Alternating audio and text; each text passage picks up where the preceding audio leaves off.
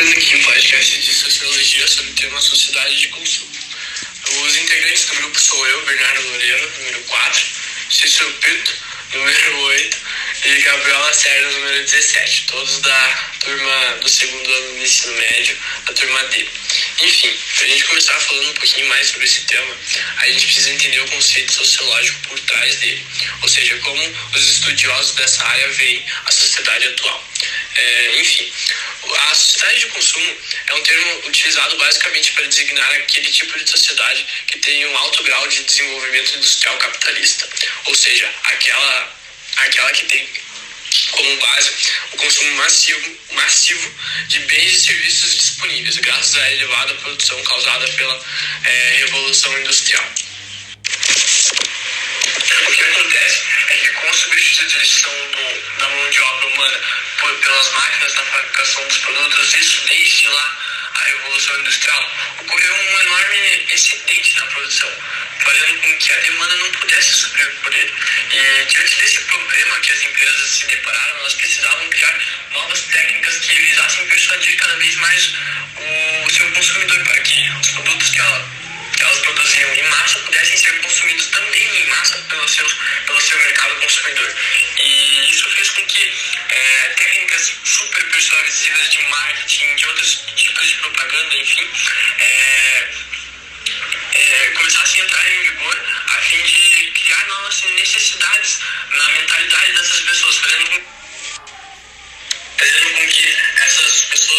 entrando em um ciclo vicioso de consumo, ou seja, é, fiquem obcecados por comprar novos aparelhos, é, novos produtos, novas roupas, enfim, é, qualquer coisa que ela não de fato precise, mas que ela só tem a mentalidade de querer comprar aquilo de novo.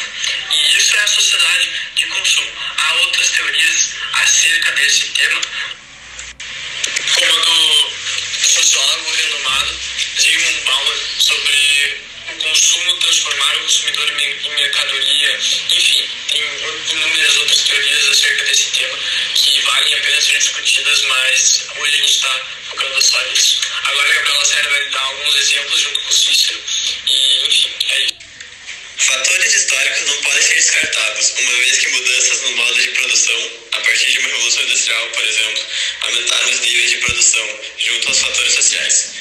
A Revolução Industrial foi um período de grande desenvolvimento tecnológico, que teve início na Inglaterra da segunda metade do século XVIII, e se espalhou pelo mundo causando grandes transformações. A Revolução Industrial garantiu o surgimento da indústria e consolidou o processo de formação do capitalismo.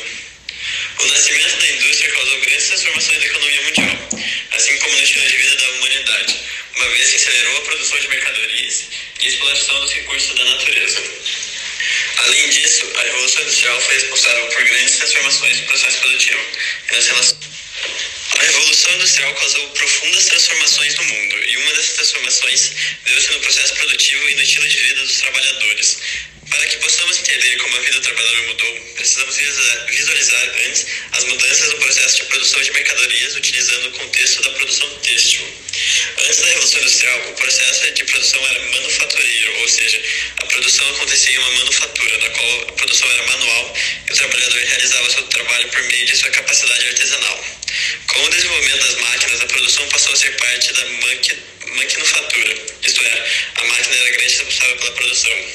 Assim, se antes da máquina a produção necessitava da habilidade artesanal do trabalhador, agora, agora isso não era mais necessário, porque qualquer trabalhador poderia manejar a máquina e realizar todo o processo sozinho. Na prática, isso significa que não era mais necessário o trabalhador com habilidades manuais, e o resultado disso foi que o salário diminuiu.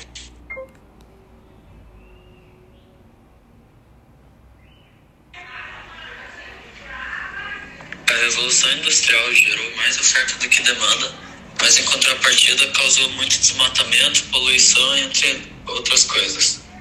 Um dos pontos negativos da Revolução Industrial que podemos ver até hoje em dia é a má qualidade das leis trabalhistas. A maioria das grandes, grandes empresas tem suas indústrias na China porque lá as leis trabalhistas são muito ruins. Os salários são baixos, tem uma carga horária muito alta tem muita gente para pouco emprego.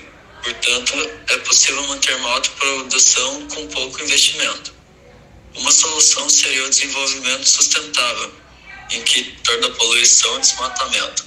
porque teria menos produtos sendo fabricado, portanto, poluiria menos e gastaria menos matéria-prima. Um ponto negativo seria que o preço dos produtos sustentáveis são mais caros, mas isso ajudaria com o problema da sociedade de consumo.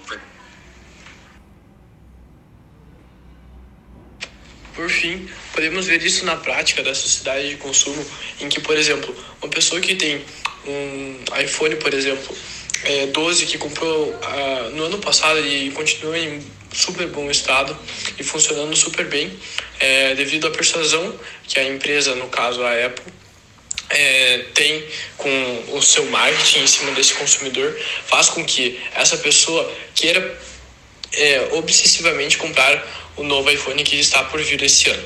E é desse modo que a gente pode ver a sociedade e a obsessão que o consumo traz é, aos indivíduos de hoje em dia. E o podcast é, acaba por aí e é isso. Valeu, professor. Tamo junto.